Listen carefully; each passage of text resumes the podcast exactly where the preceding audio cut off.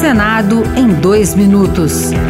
Eu sou Regina Pinheiro e você ouve agora as principais notícias do Senado Federal desta terça-feira. A Comissão de Educação aprovou o projeto que cria um marco legal para a indústria de jogos eletrônicos. A proposta regula a fabricação, importação, comercialização, além do desenvolvimento e uso comercial dos jogos. Ainda traz medidas para incentivar investimentos, geração de emprego e renda. A relatora Leila Barros, do PDT do Distrito Federal, ressaltou a relevância do setor para a economia do país. Chegando a taxas de crescimento de 10% ao ano, gerando receitas anuais de cerca de 148 bilhões de dólares e atraindo mais de 2,4 bilhões de jogadores em todo o mundo. Já arrecada mais que o dobro das indústrias de cinema, é uma fonte significativa de empregos bem remunerados. A medida provisória que abriu crédito para socorrer municípios gaúchos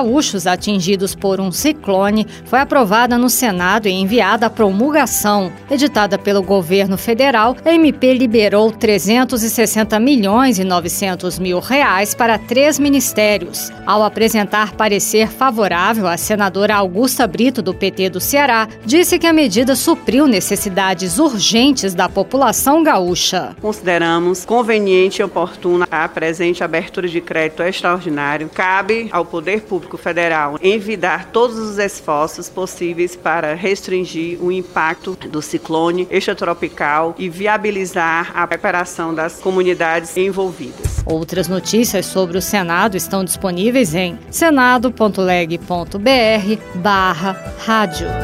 Senado em dois minutos. Uma produção Rádio Senado.